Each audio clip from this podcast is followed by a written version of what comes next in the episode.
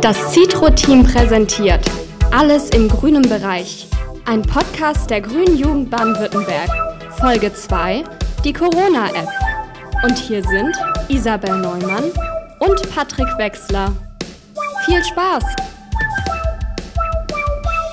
Guten Morgen, guten Mittag, guten Abend, gute Nacht an unsere Hörermenschen. Es ist wahnsinnig schön, dass ihr wieder eingeschaltet habt zum zweiten Mal. Jetzt kommt ihr vermutlich direkt von der ersten Folge und das soll so eine Art Doppelfolge, also das, das spielen wir jetzt als Doppelfolge aus, damit ihr einfach am, zum Start ein, ein kleines Geschenklein von uns habt. Wie auch gerade eben, beziehungsweise jetzt in der ersten Folge, mache ich das nicht allein, ich mache das wieder äh, mit Isabel. Hallo! Äh, freut mich, dass ihr wieder eingeschaltet habt. Ähm, ich hoffe, euch hat die erste Folge gefallen. Ähm, und äh, ich hoffe, wir verbessern uns, weil es war ja, wie gesagt, die erste und wir sind ready to ähm, develop, well, einfach re ready, ready, um, ready, for revolution, ready for evolution. Ähm, und ich habe Bock. Ich hoffe, ihr auch. Und äh, ja, let's start. Vielleicht zu Anfang ähm, klar, ihr habt das Thema schon im, äh, in den Show Notes im Titel gesehen, aber ich wollte für die erste Folge noch nachholend Credits geben. Und zwar vielen, vielen Dank an etwas Hilfe von außen. Ihr werdet ihre Stimme vermutlich jetzt öfter bei uns hören. Ihre Hilfe im Hintergrund werdet ihr nicht hören, aber ihr werdet merken, dass es professionell ist. Ähm, danke an Tina Hauswald für das Intro in der ersten Folge und auch jetzt schon vorträglich also beziehungsweise und auch gerade für diese Folge, für die zweite Folge, auch dafür das Intro. Ganz herzlichen Dank. Ist nicht selbstverständlich, dass du da jetzt einfach so am Start bist und ähm, genau in der, jetzt beim Intro und in der Redaktion mithilfst, damit ihr jetzt vielleicht auch ein bisschen Infos habt. Ja, und die zweite Sache, die vielleicht wichtig wäre zu wissen, wenn ihr irgendwie noch eine Meinung habt oder einen Kommentar oder einen Anstoß für ein Thema geben wollt, wir nutzen Anchor. Wie, wie spricht man das aus? An, ich glaube Anchor. Anchor. Wenn wir, ja, bei okay. dem, wenn wir beim Anglizismus bleiben. Ja, ähm, das, das nutzen wir auf jeden Fall. Und da gibt es die Möglichkeit, dass ihr uns Sprachnachrichten schickt. Jetzt könnt ihr natürlich über die GJBW-Seite und die, also wenn ihr GJBW-Mitglieder seid, dann könnt ihr über die GJBW-Seite schauen, wer ist Mitglied der Citro-Redaktion, dann in der Telegram-Gruppe uns schreiben und uns einfach so eine Sprachnachricht schicken. An alle, die das nicht können, können uns über Anchor, spreche ich das richtig aus jetzt? Ja, mein Lieber. ihr könnt uns auf jeden Fall über die Plattform eine Sprachnachricht schicken. Also uns wird das angezeigt. Entweder wir gehen direkt drauf ein, wenn es nicht in die Folge soll, oder wir nehmen das direkt in die Folge. So, genug organisatorisches. Ähm, direkt zum Thema. Es geht um die Corona-App. Ja, ähm, da würde ich direkt mal einhaken. Und zwar, ähm, wenn wir über die Corona-App sprechen, müssen wir doch eigentlich vorher auch so ein bisschen über die aktuellen Phasen sozusagen sprechen der, der Pandemie, weil ich bin mir nicht so ganz sicher.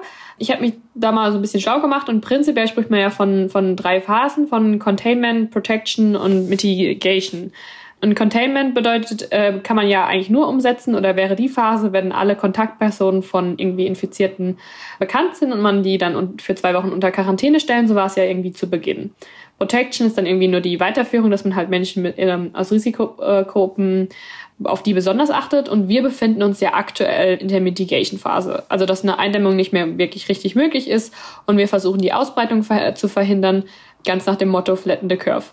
Und als ich das so ein bisschen refreshed habe, ähm, ist mir mal aufgefallen, wäre die App, kann man die jetzt prinzipiell in allen drei Phasen verwenden?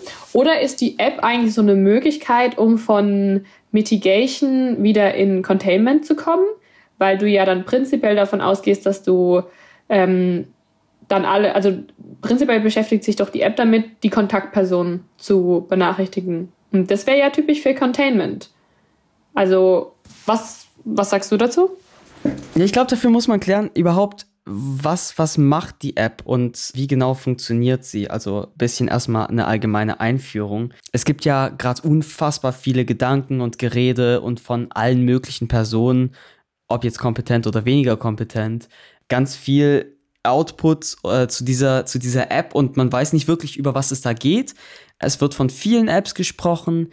Wir behandeln jetzt einen Ansatz. Und zwar geht es jetzt um eine Kontakt-Tracing-App. Tracing, wichtiges Wort. Im Gegensatz zu Tracking erfasst Tracing jetzt nur die Kontaktdaten. Ob, ob wirklich Kontakt mit einer Person stattgefunden hat, heißt nach einer gewissen Zeit in der Nähe kann man dann sagen, ja, die Person hatte Kontakt. Tracking wären jetzt die Bewegungsdaten. Also zum Beispiel, wenn ihr eure Daten auf Google zum Beispiel abruft und schauen möchtet, das geht ja jetzt mit der DSGVO, wo war ich und ähm, dann werden die Bewegungsdaten aufgezeichnet, heißt, ihr werdet getrackt, ihr wurdet getrackt. Das soll nicht stattfinden, da soll dann nur Tracing stattfinden. Ja, bei dem Tracking, was ich mich jetzt frage, ähm, ich dachte, das ist tatsächlich auch eigentlich gar, kommt eigentlich gar nicht richtig in Frage, ähm, weil man die Tracking-Daten, weil die nicht genau genug wären, um feststellen zu können, wie nah also Personen sich gekommen sind. Und man geht ja irgendwie davon aus, dass ein Abstand von 1,5 bzw. 2 Meter mhm. ähm, eine Ansteckung relativ sicher verhindert. Und wenn die Tracking-Daten da jetzt gar nicht genau genug sind, dann wäre das doch eigentlich von Anfang an keine Möglichkeit gewesen. Warum hat man darüber, darüber überhaupt gesprochen? Ja, genau, genau, das ist der Punkt generell, wenn man nur aneinander vorbeiläuft, dann wird ja nicht immer der Abstand eingehalten. So, ihr habt ja von der GJ äh, Heidelberg ein nices Video auf Insta, glaube ich, veröffentlicht, wie das mit den Radfahrern und den Fußgängern zum Beispiel ist. So, dann kommt man aneinander vorbei, 1,5 Meter. Die Wahrscheinlichkeit ist, wenn man ja aneinander vorbeigeht, sehr gering, dass man einander ansteckt. Sie ist aber immer noch da und sie wird auch gemessen. Und weil sie gemessen wird, wird dementsprechend eine unfassbar hohe Zahl an Linus Neumann von Logbuch Netzpolitik hat das als äh, False Positives beschrieben. Und das wird dann ja auch passieren.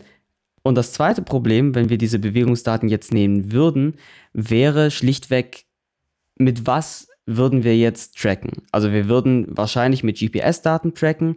Es gäbe jetzt noch dieses europäische System, das ist aber lang nicht bereits für Bewegungsdaten. Aber auch GPS ist relativ ungenau, heißt auf die paar Zentimeter, auf die es ankommt, die kann GPS nicht leisten. Also hat man sich überlegt, was sind die Möglichkeiten und da kam halt Bluetooth ins Spiel. Und Bluetooth ist relativ genau. Bluetooth kann auch sehr gut messen, ob das jetzt 10 oder 30 Zentimeter sind.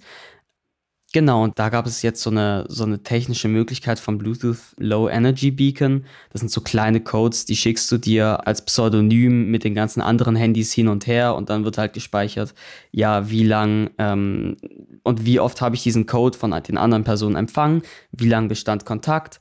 Und wenn der Entwickler der App am Ende entschieden hat, ab wann man mit einer Ansteckung rechnen kann, dann kann man sagen, ja, da bestand Kontakt. Und dann natürlich, wenn eine Person auch wirklich nachgewiesen Corona hat oder hatte, dann besteht dann freiwillig die Möglichkeit, die App zu benachrichtigen. Ja, ich hatte äh, Corona und dann werden automatisch die ganzen Leute, mit denen man nach dieser Definition Kontakt hatte, äh, benachrichtigt. Hallo, du hattest Kontakt mit jemandem, der Corona hatte. Bleib besonders zu Hause. Mhm. Du hast ja schon gesagt, ähm, wenn, dann sollte die App irgendwie auf Freiwilligkeit fußen. Und in Österreich ging die App, also die haben ja auch eine eigene App entwickelt und die ging, glaube ich, schon circa Ende März irgendwie ins Netz. Und äh, die hatte, ich bin mir nicht ganz sicher, wie die Lösung war. Es war auf jeden Fall anders, als es jetzt für Deutschland konzipiert ist. Wobei ich mich dann natürlich auch frage, wieso haben die so viel schneller geschafft, so eine ähm, App irgendwie zu releasen. Aber die haben sich tatsächlich darüber beklagt, dass nicht genügend Leute mitmachen würden und haben auf mehr Downloads gehofft, weil man irgendwie davon ausgeht, dass irgendwie 60 bis 70 Prozent der Bevölkerung die App tatsächlich downloaden müssten ähm, und verwenden müssten, damit das funktioniert. Und worüber ich mir auch so ein bisschen Gedanken gemacht habe, ist ja, musst du nicht irgendwie eigentlich die Meldung von deiner Infizierung oder deiner Erkrankung damit koppeln, dass du tatsächlich einen Corona-Test gemacht hast und da irgendwie ähm, übers TAN-Verfahren oder ähnliches das bestätigen lassen, weil sonst könnte ja einfach jeder oder jede Person sagen, yo, ich habe Corona, äh, sich krank melden und ähm, innerhalb kürzester Zeit wäre dann, wär dann wohl nach Handydaten angeblich komplett Deutschland irgendwie erkrankt. Ja, ich gebe dir da auf jeden Fall recht und das ist auf jeden Fall ein Punkt und das sind auf jeden Fall zwei Punkte. Die sind auf jeden Fall schwierig. Jetzt zum einen die Freiwilligkeit und das halt so, wie, so wenig gedownloadet haben. Ja, das ist halt das Problem und da kannst du auch nichts dran ändern, wenn das freiwillig ist. Jetzt war die App relativ früh online, kann ich natürlich nichts zu sagen, wäre jetzt blöde Spekulation so. Beim RKI gab es ja auch die Datenspende-App und die war auch relativ früh dann am Start. Aber da war dann auch so ein bisschen ein Problem der, der Intransparenz des Datenschutzes, so ein ähm, Dude von der Piratenpartei, Patrick Breyer, hat als Europaabgeordneter dem RKI so ein paar äh, Fragen gestellt und es hat, äh, Breyer hat halt bis jetzt keine Antwort erhalten. Und ich glaube, das ist so ein bisschen das Problem, wenn man direkt schnell versucht, was online zu bringen. Es muss nicht immer sauber sein. Jetzt gibt es ja viel Debatten über diese App und ich glaube, jetzt durch die Debatte hat sich auch schon einiges ergeben, wie zum Beispiel, dass die App Open Source werden soll und so. Sowas gewinnt dann natürlich auch Vertrauen. Du, Patrick, wo du gerade Open Source gesagt hast, was genau bedeutet das eigentlich? Weil ich habe damit ja. jetzt auch in, innerhalb dieser Debatte schon häufiger das Stichwort gehört, aber ich glaube, einige Leute, vielleicht auch ein paar unserer HörerInnen, können sich darunter nicht wirklich was vorstellen. Du kennst dich da ja mal ein bisschen mit aus. Kannst du das vielleicht kurz erklären? Open Source ist quasi, wenn ein Code, der zum Programmieren der App dann verwendet wird, wenn der online gestellt wird und allen zur Verfügung gestellt hat wird. Oft passiert das über äh, GitHub. Ich kenne die ganzen anderen Plattformen nicht, aber ich weiß, du kannst da deinen Code hochladen mit allen Ordnern, mit allen Dateien. Das können sich irgendwelche Randoms runterladen, an der App weiterarbeiten oder die App genau überprüfen, ob der Code nicht vielleicht irgendwie Sachen, Daten abzweigt oder doch nicht deine Daten schützt. Und dann kann das auch sehr, sehr schnell äh, angegriffen werden oder korrigiert werden und dann können diese Randoms die verbesserte Version online stellen und dann kann man natürlich schauen als Entwickler, will man das übernehmen oder will man das nicht übernehmen. Auf jeden Fall ist der Code offen zugänglich. Datenschutz ist ja irgendwie gerade so das Hauptthema, wenn es um die App geht. Was ich jetzt denke, ist, wenn was digital auf, so auf irgendwie zentral abgespeichert ist, dann, dann besteht natürlich auch die Gefahr der Hackerangriffe. Also dass es, dass die Information in falsche Hände äh, gerät. Aber was mir gerade so eingefallen ist, ein Punkt bei dem Ganzen ist ja auch, über die App werden ja die potenziellen Kontaktpersonen benachrichtigt. Und wenn man da jetzt nicht auf Datenschutz achten würde, dann könnte man ja prinzipiell, wenn man die Information der App hätte, nicht nur die Erkrankten irgendwie erfragen, sondern ja auch alle Kontaktpersonen irgendwie, was ja jetzt bei den Gesundheitsämtern nicht der Fall ist, eben weil wir gerade in der Containment-Phase sind, wo halt die Kontaktpersonen einfach nicht mehr alle ähm, mhm. realisiert werden können. Also ich denke, das ist halt auch ein Punkt, weil dann ja sozusagen unbestätigte Verdachtsfälle direkt bekannt werden, wenn so eine App ähm, keine Datenschutzrichtlinien befolgen würde und dann gehackt werden würde. Ja, ähm, ich glaube, da gibt es zwei Punkte. Und zwar erstens den Ansatz. Es wurde viel von einem zentralen und dezentralen Ansatz gesprochen. Und dann über die Pseudonymisierung, die Art der Pseudonymisierung. Und zwar, gut, vielleicht nochmal ganz kurz, nochmal Begriffserklärung. Pseudonym ist nicht gleich anonym. Wenn du dich pseudonymisierst, dann ähm, heißt du zum Beispiel auf Facebook nicht mehr Isabel Neumann, sondern 23. Erstmal würde niemand denken, dass du Isabel Neumann bist. Aber wenn du eine Datenbank hast, zum Beispiel die von den Facebook-Account-Daten und du jetzt, keine Ahnung, dein Perso da eingescannt hast oder sowas, keine Ahnung, kann ja sein, irgendeine App, stell dir das vor, dann wird Facebook sehr, sehr schnell und auch irgendwelche Behörden sehr schnell an deinen Namen kommen. Das wäre Pseudonym, heißt, man würde erstmal nicht denken, dass da eine Person hintersteckt, aber auf den zweiten Blick ist es relativ einfach. Anonym ist dann Pseudonym Plus oder sowas, dass du halt mit unverhältnismäßig viel Aufwand dann erst die Identität aufdeckst. Dabei darf man nicht vergessen, du bist nie komplett unauffindbar anonym. Deswegen ist der Begriff anonym da sehr gut definiert. Ist übrigens eine Wikipedia-Definition, der ich aber sehr gut zustimmen kann. So, zurück zum Thema. Was ist eventuell mit der Pseudonymisierung? Was ist da die Gefahr? wenn du eben dieses Problem hast, dass, die, dass deine ID äh, zu einer Nummer verbunden wird oder dass die mit deinem Namen oder deinem Standort ist, dann ist es natürlich sehr einfach, dich zu entschlüsseln. So, dann ist der Datenschutz da natürlich nicht so gegeben oder leicht aufzuheben. Also technisch ist das ja möglich, nur du musst dann eben politisch schauen und sehr genau schauen, wie machst du das. So, und das zweite ist eigentlich eine Nachricht, die jetzt schon so ein bisschen draußen ist, und zwar ähm, dass die Bundesregierung den dezentralen Ansatz verfolgt. Der dezentrale Ansatz im Gegensatz zum zentralen Ansatz heißt, dass nicht so viele Daten und relativ wenige Daten auf zentralen Servern gespeichert werden. Im Prinzip werden dann die ganzen Daten auf dem Handy gespeichert und du sendest dann von deinem Handy an die anderen Handys und äh, über den zentralen Server werden die anderen Handys dann irgendwann benachrichtigt, falls du Corona hast. Und zentral wäre jetzt natürlich, dass all, alle Daten auf dem zentralen Server gespeichert sind.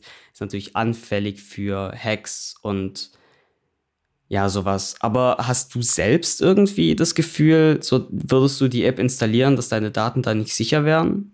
Ich persönlich äh, habe da tatsächlich äh, Vertrauen aktuell zumindest mal in die Entwicklung, weil wir da ja sehr viele Leute haben, die da ähm, sehr intensiv drauf gucken, wie die Apps irgendwie eingerichtet sind, ähm, nachfragen und dann auch äh, entsprechend kritisieren. Da habe ich auch schon einige Artikel irgendwie gelesen. Das heißt, ich denke, ähm, wenn ich davon äh, derlei ExpertInnen ähm, hören würde, datenschutztechnisch haben wir jetzt eine safe ähm, Version entwickelt, dann hätte ich damit kein Problem. Ich würde aber auf jeden Fall drauf schauen, wie es aussieht, weil in Österreich zum Beispiel die App, die funktioniert auch teilweise übers Mikrofon, weil die ähm, mit dem Mikrofon irgendwie, ich glaube, es war ein Ultraschall Sounds ab, absenden, um zu gucken, wie weit die Leute auseinander sind. Und das finde ich halt schon ein bisschen unangenehm, die Vorstellung, dass eine App ähm, Zugriff auf mein, äh, auf mein Mikrofon hat. Andererseits habe ich mich halt auch schon mit irgendwie mit Russland beschäftigt, wo es halt ja nochmal viel krasser ist. Das kann man natürlich jetzt nicht vergleichen. Man sagt ja generell, autoritäre Regime werden durch Corona fast noch autoritärer. Die haben da teilweise irgendwie die Mobilfunkdaten ähm, überwacht. Ich glaube, die App war sogar irgendwie verpflichtend und mit Kameras über Gesichtserkennung das Ganze überprüft, ob die Leute den Hausarrest einhalten und dann noch einen Datenplank mit Fotos von Infizierten geplant, wo ich halt nicht wirklich verstehen kann oder will, ähm, okay, ähm, wenn eine Person als erkrankt gemeldet ist, das, das ist relevant, ja. Aber wofür brauche ich denn dann Fotos von der Person? Ähm, das ist seltsam, oder? Ja, naja, voll. jedenfalls denke ich halt, ähm, ich habe da Vertrauen, dass wir das in Deutschland besser geregelt bekommen, aber deshalb bin ich halt der Meinung, dass man da ähm, das nicht überschnell äh, releasen sollte und ähm, das erst ein paar Mal durch ein paar ExpertInnen äh, bestätigt haben lassen sollte, bevor man die App dann wirklich auf den Markt bringt. Aber dann würde ich sie ähm, vermutlich in, installieren. Ja, wie sieht das bei dir aus? Was denkst du? Ja, ich schließe mich da voll, voll dir an. Ähm, wir haben viele Experten und Expertinnen, die da drauf schauen sehr genau. Ähm, vor allem der Chaos Computer Club ist da eine Instanz, der ich da sehr vertraue. Äh, wenn die da ihr Go geben und sagen, ja, die App, die ist einwandfrei, äh, dann werde ich die mir natürlich auch installieren, weil, das hast du ja vorhin schon erwähnt, äh, je mehr Leute sich das installieren, desto besser. Man muss halt schauen wie sicher das ist. Wo ich jetzt super irritiert bin, ist sehr schön und gut, wenn wir jetzt von dieser App ausgehen, aber Deutschland hat eine relativ alte Bevölkerung. Wir gehen davon aus, dass 60 bis 70 Prozent der Bevölkerung irgendwie diese App installiert haben müssten, damit es ähm, safe funktioniert kannst mir doch nicht erklären, dass, also ich bin mir nicht sicher, ich könnte mir vorstellen, dass 60 bis 70 Prozent der Bevölkerung tatsächlich ein Smartphone besitzen. Ähm, aber es werden ja nicht alle die App runterladen. Und wie genau funktioniert das jetzt mit äh, älteren Männern und Frauen, die irgendwie sehr wahrscheinlich dann auch noch einer Risikogruppe angehören? Das heißt, für die wäre es ja gerade relevant zu wissen, mit wem sie Kontakt haben, die dann einfach keinen die App nicht installieren können, weil sie halt einfach kein Smartphone haben. Also ich denke da an meine Großmutter, die, die hat ein die hat so ein Rentner-Handy, was eigentlich aussieht wie ein ganz normales Telefon, nur dass du halt eine Vorwahl einwählen musst. Und selbst das Ding benutzt die Frau einfach nie. Das heißt, was macht man denn da? Also ich habe gehört von Plänen für irgendwie Armbänder ja, oder Schlüsselanhänger per Bluetooth, aber äh, also Okay, das ist jetzt eine Einzelfallaussage. Ich rede von meinen Großeltern, aber die haben definitiv kein Smartphone. Ja, ich glaube, das geht vielen so. Und dann, wenn du, wenn du eben so Großeltern hast und viel mit älteren Menschen zu tun hast, die das eben nicht so haben, dann denkst du auch so, das wird nie funktionieren. Aber erstens, ich habe mir neulich auch so einen Podcast dazu angehört. Da war von der Zahl die Rede, so ungefähr, nagel mich nicht drauf fest, äh, 80 Prozent der Bevölkerung in Deutschland zumindest haben inzwischen ein Smartphone. Auch immer mehr ältere Menschen. Und es wäre natürlich geil, wenn so viele ältere Menschen die ein Smartphone hätten wie eben die Jüngeren. Begrüßenswert ist halt nicht so, ähm, ist, hat auch sein, ist auch irgendwie legit. Und die zweite Sache, vor allem ältere Menschen sind auch aufgeschlossen gegenüber dieser App. Also ich glaube, allein die Älteren erfassen so die äh, nötigen 60 Prozent. Der Bayerische Rundfunk hat da mal eine Umfrage gemacht. Ja, genau. Du brauchst 60 Prozent und die Menschen ab 65 haben laut dem Bayerischen Rundfunk wären zu 65,5 Prozent bereit, diese App zu installieren. Okay, und ähm, variiert das je nach Wählergruppe? Hast du da irgendwie Informationen? Ja, das ist natürlich so die zweite Sache, wo du gern hinschaust. Gibt es da Unterschiede zwischen den Parteien? Und tatsächlich gibt es die. Wenn man sich die Umfrage ein bisschen näher anschaut, dann ähm, gibt es Daten auch zu politischen Wählergruppen. Ähm, so sind Unionsanhänger sehr bereit mit 71,7 Prozent. Direkt danach kommen die Grünen mit 62,4 Prozent Bereitschaft. Danach folgt SPD mit knapp 60. FDP ist dann auch direkt am Start mit 50 Prozent. Dann aber eben noch unter dem Schnitt. SPD nur knapp. Ähm, die äh, Linken wären auch noch sehr bereit mit 46,2 Prozent Bereitschaft. Und ähm, ja, wer hätte es gedacht, AfD-Wähler kommen mit 27,3 Prozent Bereitschaft ganz, ganz unten hin. Das wundert mich auch nicht. Ich meine, jetzt, das ist ja mehr eine verschwörungstheoretische Sache, so dieses gegen die da oben und so.